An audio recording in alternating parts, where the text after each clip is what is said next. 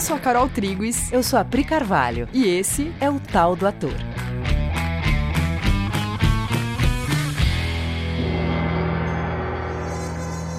E aí, galera? Oi, gente. Tudo bem com vocês? Como vocês estão? Tão bem? Esperamos que sim. Gente, esse episódio vai ser um exercício prático da aplicação de várias coisas que a gente já falou sobre aqui: texto, pesquisa, deixar chegar, essas coisas. Então a gente vai usar uma peça curta do Tennessee Williams, que é um dramaturgo norte-americano que escreveu entre 1930 e 1983. E a primeira coisa que a gente faria seria conhecer um pouco sobre o autor, né? Sobre o Tennessee. Entender de onde ele parte quando escreve, que mundo ele está observando, que cultura, que contexto. Isso ajuda muito a entender a obra. Depois dessa pesquisa sobre o autor e sobre o contexto em que ele está inserido, aí sim a gente vai para o texto. E Bom, a gente não vai fazer essa pesquisa aqui, a gente já fez. Então, a gente vai ler as primeiras páginas dessa peça curta que se chama Por que você fuma tanto, Lily? Que o Tennessee escreveu em 1935, que foi um momento de grave crise financeira nos Estados Unidos. Então, vamos para a leitura. Bom, então. Uh... A gente vai ler todas as rubricas junto com, com o texto. A gente vai ler ele do jeitinho que ele tá, bem completo aqui. Aí o que? Eu leio a Mrs. York, você lê a Lily ou ao contrário? Pode ser. Então é isso aí. Então você. Posso começar com a rubrica. Um apartamento moderno no extremo oeste da cidade de St. Louis. Mrs. York em pé, diante de um grande espelho oval na sala de estar. Cada movimento seu é pleno de vaidade um tanto insuportável de uma matrona corpulenta. Ela ajeita o cabelo ondulado artificialmente, mostrando satisfação pretensiosa. Seu busto caído arfa. Suas mãos se agitam como pombos brancos esbaforidos. Os braceletes pesados e os brincos enormes fazem o barulho do trote de um pônei. Eles exageraram no permanente da última vez, não acha? Lily não diz nada, continua fumando no solário. Ela parece ligeiramente entorpecida. Seus olhos fixam vagamente um aquário turvo onde peixinhos como pedaços vivos de coral e madrepérola circulam interminavelmente através do seu castelo de pedra e floresta de algas flutuantes. Mrs. York vira e fala alto. Eu disse que eles exageraram no permanente da última vez, você não acha? Lily mexe-se levemente no canapé de vime e espelhe outro anel transparente cinzento de seus lábios franzidos. Ela parece não ouvir a mãe. Mrs. York encarando.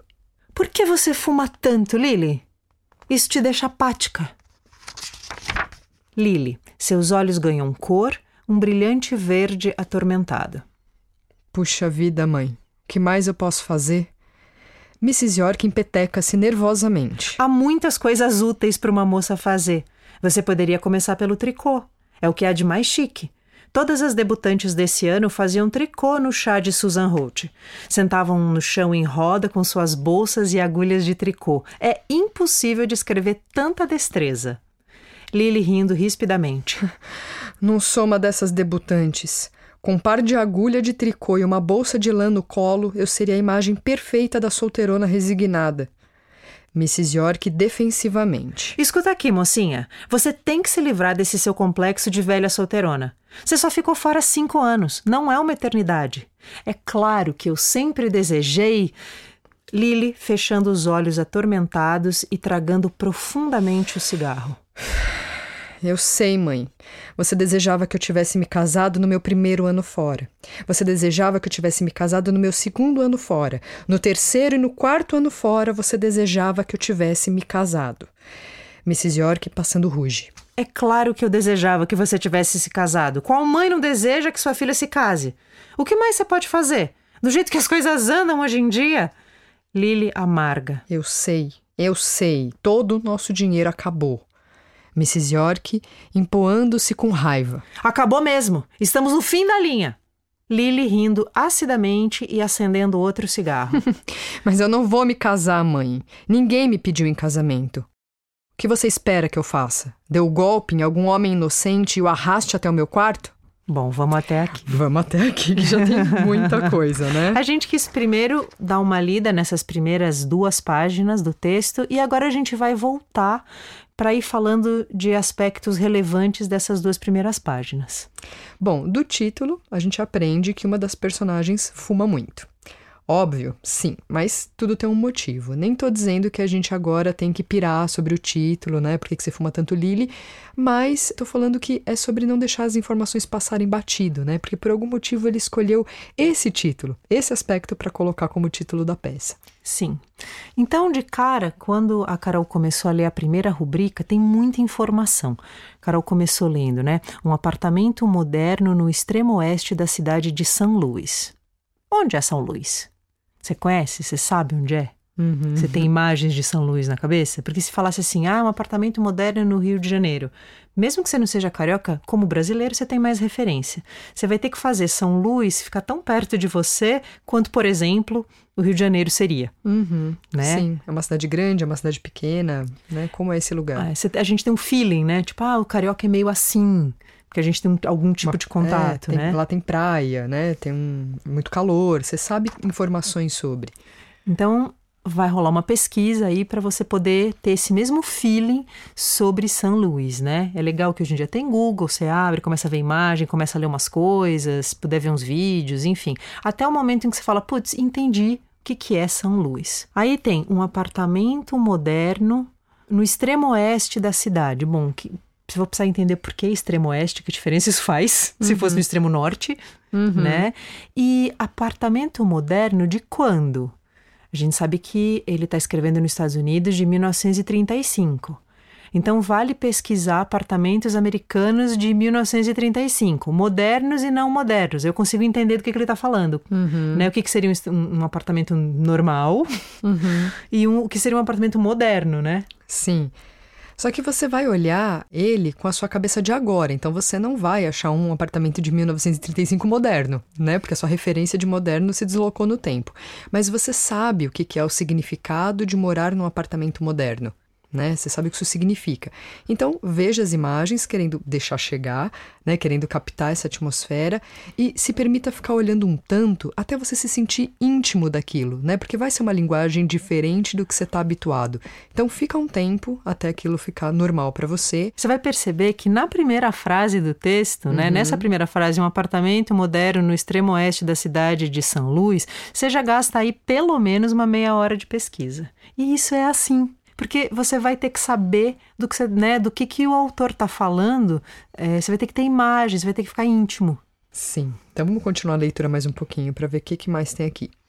Mrs. York em pé, diante de um grande espelho oval na sala de estar. Cada movimento seu é pleno de vaidade um tanto insuportável de uma matrona corpulenta. Bom, aqui tem uma escolha precisa de palavras, né? Matrona corpulenta. Quando o Tennessee escolhe uma palavra e não outra, é porque ele tem um objetivo, porque a palavra que ele escolheu oferece uma sensação e uma ideia que é mais precisa para comunicar aquilo que ele quer comunicar. Então, vamos já procurar no dicionário essas duas palavras, porque são palavras que a gente usa pouco no dia a dia, para entender com precisão por que, que ele escolhe matrona e corpulenta. Aí a gente foi no dicionário procurar corpulenta e a gente achou cujo corpo, altura ou peso possui grandes dimensões, sujeito corpulento, excessivamente gordo, obeso ou adiposo, possuidor de dimensões avantajadas, volumoso. Corpulenta é uma pessoa volumosa, grande, e tem uma sensação aí, né, de ocupar espaço, muito corpo, um corpo maior. A gente foi procurar matrona também, que significa mulher casada entre os antigos romanos. Na Roma antiga, mãe de família respeitável. As matronas eram as esposas dos patrícios, que eram homens livres, homens que não são escravos ou servos. Mulher adulta e respeitada por sua conduta irrepreensível. Mulher de meia idade, corpulenta, mulher de aparência pesada. Tem uma imagem agora na sua cabeça? Por mais que antes, só de ouvir matrona e corpulenta, você já tivesse uma noção do que isso significa, depois de ler o significado, essa imagem fica mais nítida?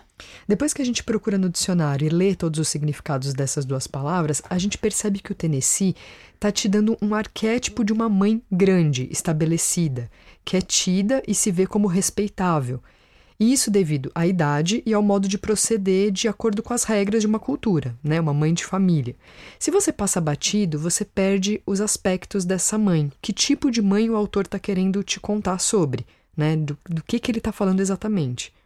Bom, aí seguindo ainda na rubrica sobre a mãe. Cada movimento seu é pleno de vaidade, um tanto insuportável, de uma matrona corpulenta. Ela ajeita o cabelo ondulado artificialmente, mostrando uma satisfação pretensiosa. Você tem imagens na sua mente sobre vaidade insuportável? Quando a gente fala isso, já vem alguma coisa na sua cabeça? Vem uma imagem de pessoa muito focada em si mesma, preocupada consigo mesma? Ela mexendo no cabelo muito tempo, com um nível de detalhe de ajeitar cada fio para que eles fiquem no lugar, numa posição exata que ela quer? Gastando muito tempo nisso, muito foco nisso, muita importância para esse cabelo, aparência muito importante para ela. De novo, você tem imagens do que, que é um cabelo de uma mãe de família bem que quer ser bem mainstream, bem assim de acordo, né, com as regras? Você tem imagens do que seria o cabelo dessa mãe, o cabelo ondulado artificialmente? Você já tem, você tem de essas 1935? imagens? Que Nos que é Estados Unidos? Então, de novo, Google lá. Uhum. Você tem uma imagem na cabeça. E aí ele fala sobre satisfação pretensiosa, né? Sensação de ser melhor por conta de estar tá com o cabelo feito de um determinado jeito, né? Tá lá admirando o seu próprio cabelo que foi recém-conquistado ali no salão. Bom, aí continuando ainda nessa primeira rubrica. Seu busto caído arfa. Então vamos nós checando arfar para ver se tem algum aspecto dessa palavra que possa dar para gente uma imagem mais forte. Arfar, respirar com dificuldade, estar ofegante. Né? Essa sensação. Então a gente tem essa mulher mais velha, matrona, corpulenta, arfando. Essa é a imagem que o Tennessee está construindo. Ela está em pé na frente do espelho da sala, né? E tem o busto caído, que compõe mais um aspecto dessa imagem. Então tem um cansaço, né? Uma dificuldade em respirar ali, fazendo essas movimentações com o cabelo. Dedicadinha ali a arrumar o cabelo ondulado artificialmente, com muita minúcia, para ficar bem certinho. Uhum. Suas mãos se agitam como pombos brancos esbaforidos. Os braceletes pesados e os brincos enormes fazem o barulho do trote de um pônei. Essa imagem é muito boa. De novo, é uma imagem que você tem que parar para entrar em contato, né? Você tem que deixar a imagem e o som que ela evoca se fazer na mente, né? E até ver como é que é. Testar isso um pouco no seu corpo, se você puder, né? Se você se colocar ali, arfando com as mãozinhas, rapidinhas, como pombos esbaforidos, arrumando, e aí com brincos e braceletes que fazem barulho, né? Um pouco top, pouco top, pouco top. né? Agora tem uma imagem bem nítida na nossa cabeça, né, dessa pessoa. Uma imagem que não está em paz, né? Não está tranquila essa imagem, né? Sim. Aí você começa a testar essa imagem em você, se colocando para realizar a ação que a Mrs. York está realizando, né, exatamente como o Tennessee descreve. Aí você começa a perceber que você começa a habitar outras sensações. Você começa a habitar um lugar mais próximo da Mrs. York. Você começa a pensar de outra forma. Ela, corpulenta, arfando, com as mãos como pombos esbaforidos, braceletes pesados e brincos enormes fazendo esse barulho. Né? O que, que, o que, que acontece se você ir para frente de um espelho e começar a fazer essa ação física, né? Você começa a se aproximar. Aí Finalmente, tudo isso que a gente falou até agora foi só a primeira rubrica do texto, né? Vamos entrar agora na primeira fala da peça, que é a Mrs. York, já com tudo isso acontecendo. Então ninguém falou nada ainda, mas já tem muito acontecimento aqui. Aí a primeira fala dela, então, é: Eles exageraram no permanente da última vez, você não acha? Então ela tá no mesmo ambiente que a filha, ela tá falando com a filha. Uhum. E ela tá insatisfeita com o cabelo, né? Ela não gostou do resultado do próprio cabelo. Alguém aqui conhece isso? Você conhece isso de você é, sair insatisfeito ou incomodado com o resultado de um cabelo que você foi fazer no cabeleireiro? Sei lá, cortar ou fazer alguma coisa, pintar, qualquer coisa que você foi fazer e você não curtiu o resultado. Porque quando você vai no cabeleireiro, você tem uma expectativa, né? Uhum. De que vai ficar melhor, você uhum. vai sair mais bonita. Aí, se não sai a contento, tem uma frustração. Uhum. Se você é uma pessoa muito vaidosa e preocupada com a imagem, essa frustração é um tanto maior. Sim. E aí tem uma rubrica que é Lily não diz nada, continua fumando no solário. Aí a gente foi procurar imagens de solário, né? Para pra... entender o que, que é um solário. Aí com essa imagem na cabeça, seguimos. Ela parece ligeiramente entorpecida. Sobre a Lily ainda, né? Ainda sobre a Lily. Ela parece ligeiramente entorpecida. Seus olhos fixam vagamente um aquário turvo, onde peixinhos como pedaços vivos de coral e madrepérola circulam interminavelmente através do seu castelo de pedra e florestas de algas flutuantes. Bom, a Lily então está fumando no solário, ligeiramente entorpecida, olhando para um aquário com a água turva, ou seja, não limpa, com peixes que ela vê como se fossem pedaços vivos de coral, né, pedra semipreciosa coral e madrepérola. E esses peixinhos circulam interminavelmente, sem fim, dentro de um aquário, que é um espaço contido, reduzido, e nesse aquário tem um castelo de pedra e uma floresta de algas flutuantes. Deixa essa imagem se fazer para você. E de novo é legal se colocar na posição que o Tennessee descreve, né? Como quem olha para um aquário ligeiramente entorpecido, para você começar a entender o que está acontecendo. Percebe que ele está dando um símbolo de sensação do estado da Lily? Que todo esse aquário está falando da Lily. O Tennessee ele é um autor que escreve numa estética, num estilo, por assim dizer, que é chamado de realismo psicológico. Ou seja, o Tennessee retrata com a escrita dele o que está acontecendo dentro das personagens e ele recorre a símbolo para poder fazer isso. Se você lê o Tennessee já sabendo disso, aquela coisa que você descobre lá na pesquisa sobre o autor, Sim. você aproveita muito mais essas descrições das rubricas como um caminho que ele deixou pronto, como porta de entrada para o contato com as personagens, como uma maneira de perceber e acessar as personagens de uma forma não intelectual, que é exatamente o caso aqui dessa imagem da Lily fumando, entorpecida, olhando para o aquário turvo com esses peixinhos, como a Carol acabou de falar. Uhum. Né? E ela não fixa o olhar ativamente, né? Mas vagamente. É uma sensação de letargia, né? Então pensa agora que essas duas personagens, elas estão no mesmo ambiente. Então a Mrs. York arfando, com as mãozinhas de pombo branco esbaforido, e o aquário turvo entorpecido. Essa é a cena, essas duas pessoas em lugares mentais tão diferentes habitando o mesmo espaço físico. E aí a Mrs. York vira e fala alto, né? Que a, a rubrica diz: vira e fala alto. Eu disse que eles exageraram no permanente da última vez, você não acha? É uma chamada de atenção da Lily, percebe? Ela falou duas vezes e a Lily não respondeu e continuou fumando imóvel.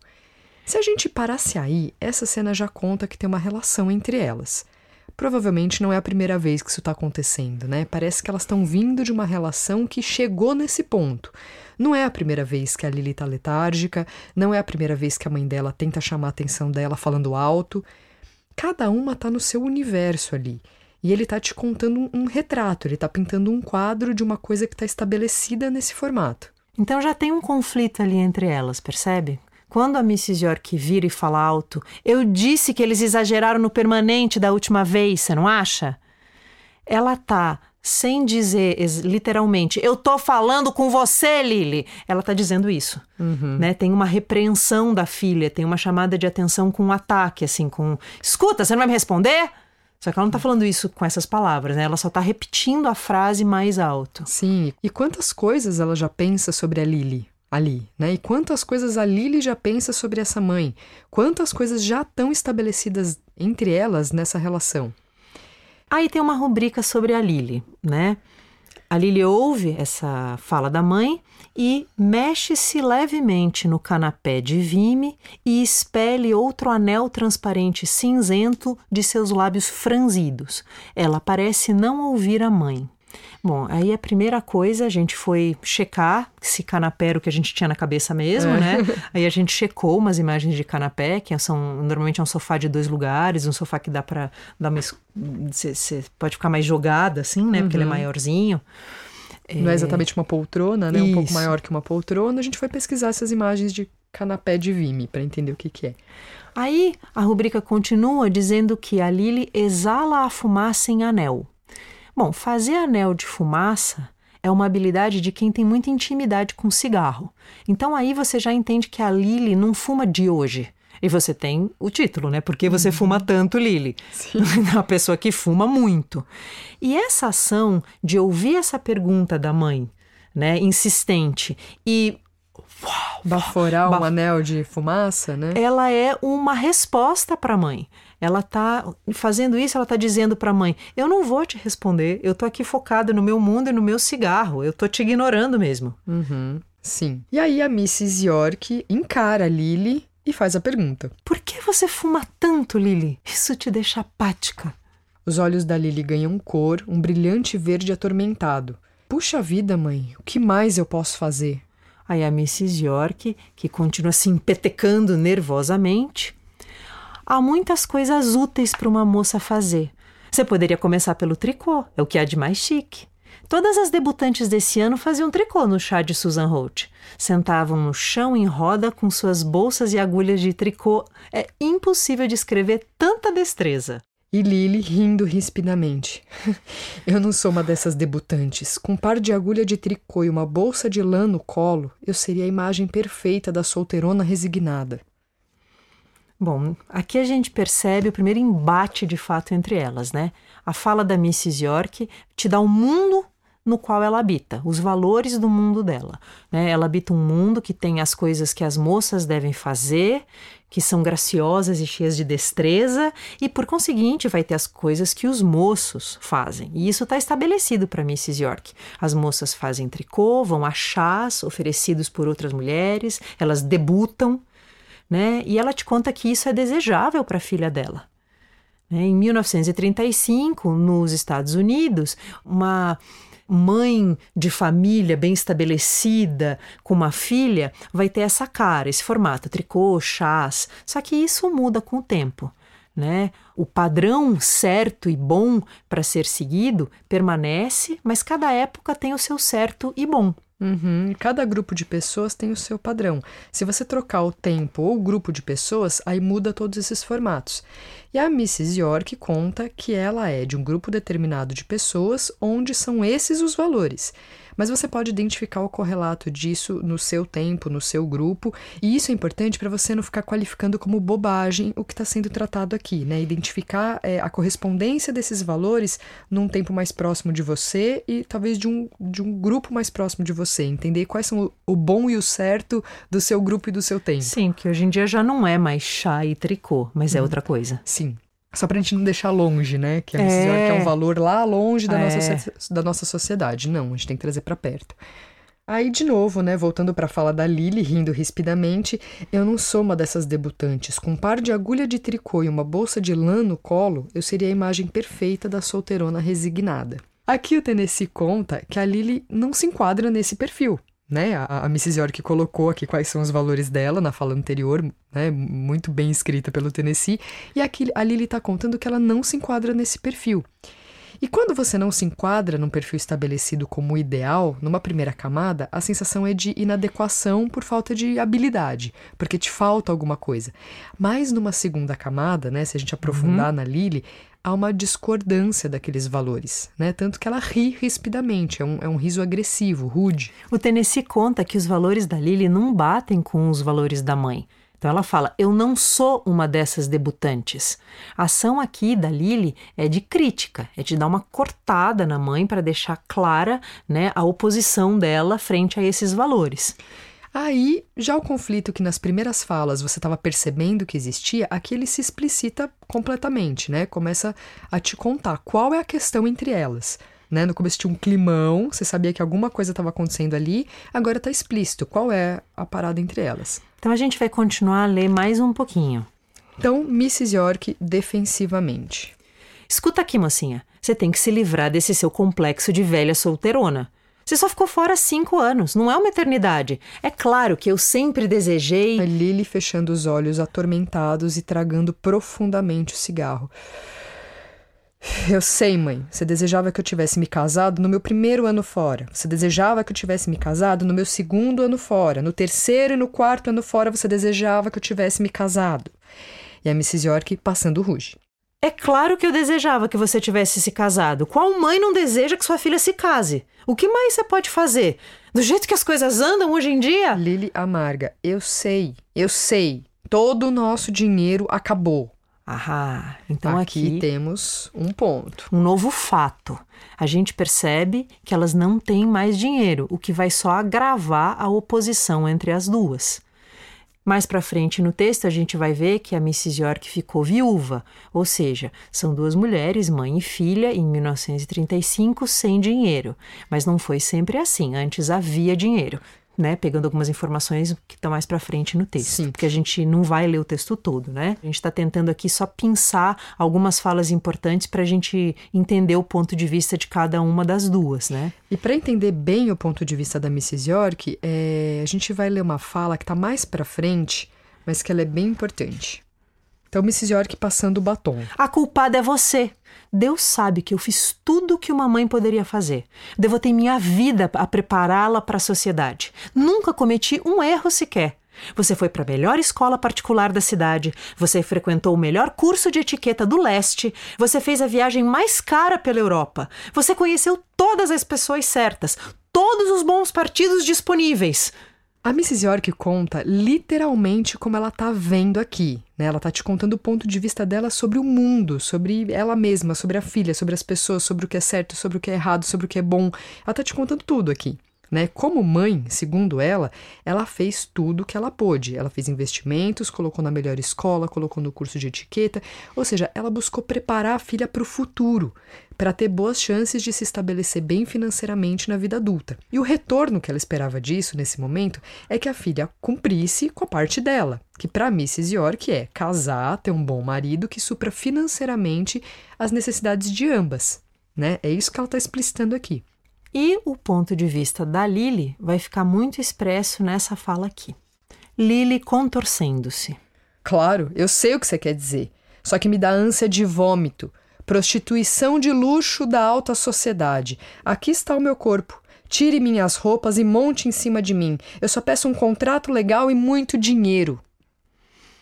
Bom, aí a fala da Mrs. York em seguida dessa da Lily é: Com rispidez. cale a boca.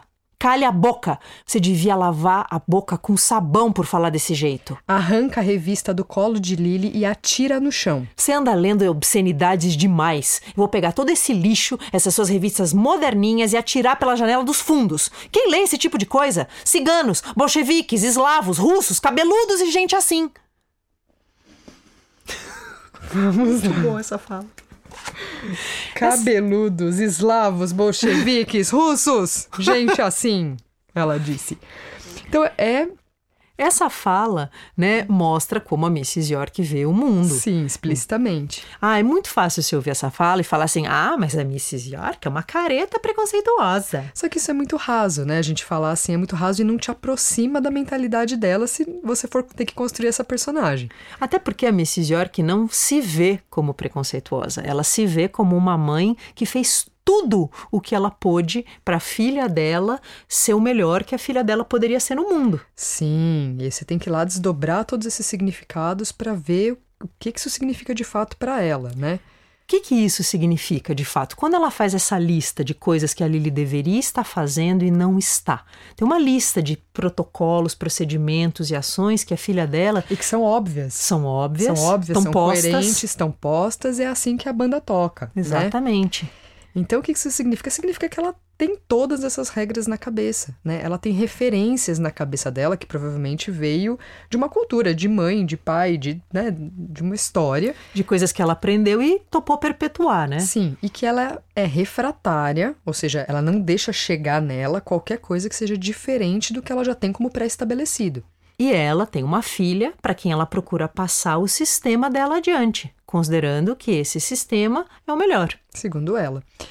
E aí todo mundo conhece isso, né? Pensar uma coisa sobre uma regra X e alguém fazer diferente dessa regra e você se incomodar, né? Todo mundo conhece o que isso significa, só que aí você pega isso no, no caso da Mrs. York, leva para a última potência e coloca muita urgência, porque tem a ver com, com o dinheiro delas estarem acabando e tudo isso, coloca muita urgência e muito peso, você chega no que a Mrs. York sente. Porque esse incômodo com qualquer coisa que, gente, que esteja fora do que a gente considera o certo, isso é uma sensação bastante conhecida. Né? Se a gente for na sensação, você consegue entender a Mrs. York. E, e isso é bastante, como a Carol falou, na, elevado à décima potência, porque ela está falando da filha dela. A filha dela, sangue do sangue dela, criada por ela. Do jeito que ela projetou ali, né? Do jeito que ela tinha todas as expectativas ali, começa a não cumprir com esse combinado que ela tinha com ela mesma quando sim, criou essa filha. Sim, né? Então, assim, a, a filha topou ir pra Europa. A filha topou ser sustentada lá cinco anos na Europa numa viagem, cara. Agora eu quero o, o troco disso, né? Exato. Começa a entender. Ela fala, né, que ela investiu mais para frente no texto. Uhum. Ela vai falar, inclusive, literalmente, eu investi tudo o que eu tinha para te dar a melhor formação, uhum. né? Ela não se vê como tendo cometido erro algum. Não, ela só vê que agora a filha não cumpre a parte dela desse combinado do, do papel. E ela tá frustrada. Sim. É de novo uma coisa que os humanos conhecem: investir tudo em algo e ter uma expectativa de um retorno a partir desse investimento. Né? Investir tudo numa pessoa muito importante para você, sua filha, né? fazer investimentos e aí, de acordo com esse ponto de vista, alguma coisa deu errado. E é essa a dor da Mrs. York, né? Se você tem que descobrir ali qual que é a dor do seu personagem, é a dor de achar realmente que fez tudo o que ela podia, tudo que estava ao alcance, querendo o melhor, o que ela estabeleceu como sendo melhor, e de repente isso não está tendo um retorno. É uma frustração muito grande. Então ela tem essa dor de ter se apoiado em valores, em coisas, ter investido nesse lugar e de repente ela descobre que esse lugar não está trazendo o retorno que ela achou que deveria. É, se, se, elas estão ficando sem dinheiro e se a filha dela vai ficar em casa fumando, estragando a própria figura, né, ali, enrugando a boca de fumar, sem fazer nada, ela vai ver o mundo dela prestes, é, prestes a desmoronar. E aí, não dá para você, como ator ou atriz, ser crítico ao posicionamento dela ou da Lily. Né? Você tem que entender as justificativas que estão na cabeça de uma e da outra. Né? Como a gente falou em outros episódios, ninguém é louco. Você vai ter que entender os argumentos dessas pessoas, dessas personagens.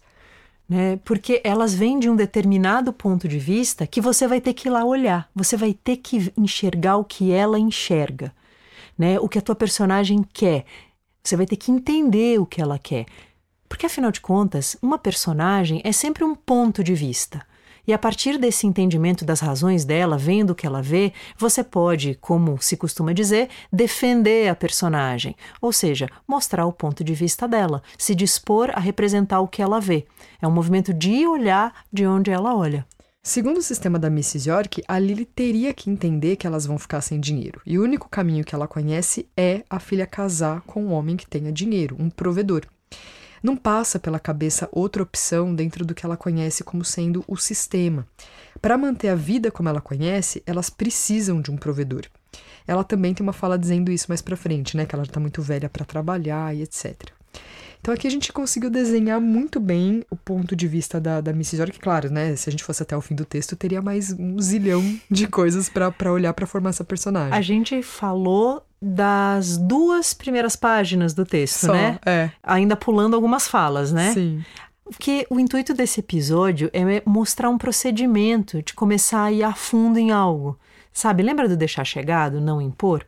Basicamente, o que a gente fez aqui foi dar bastante atenção às informações que o texto já traz, pensando só em entender. Né? A gente focou aqui um pouco mais na Mrs. York e a gente teria que fazer o mesmo com a Lily.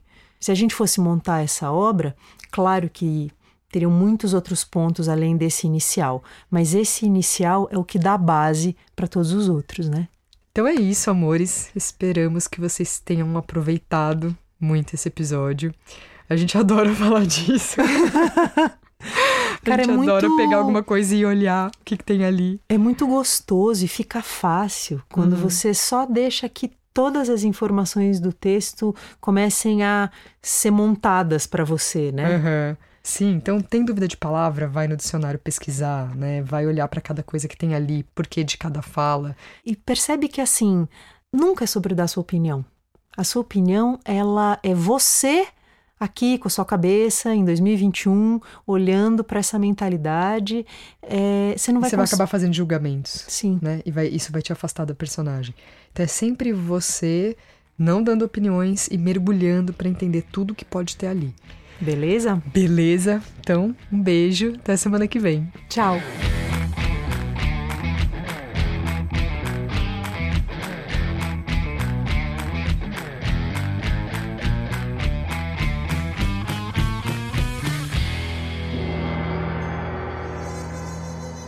Desculpa, Léo, voltando. Desculpa, voltando de novo. Voltando? Vou voltar, Léo. Eles já. Eles já exageraram. É, vou voltar, Léo. Por que, que ele escolhe. Voltei, Léo? Voltando, Léo. Peraí, deixa eu voltar, Léo. E aqui. Meu Deus, desculpa, eu bati no microfone.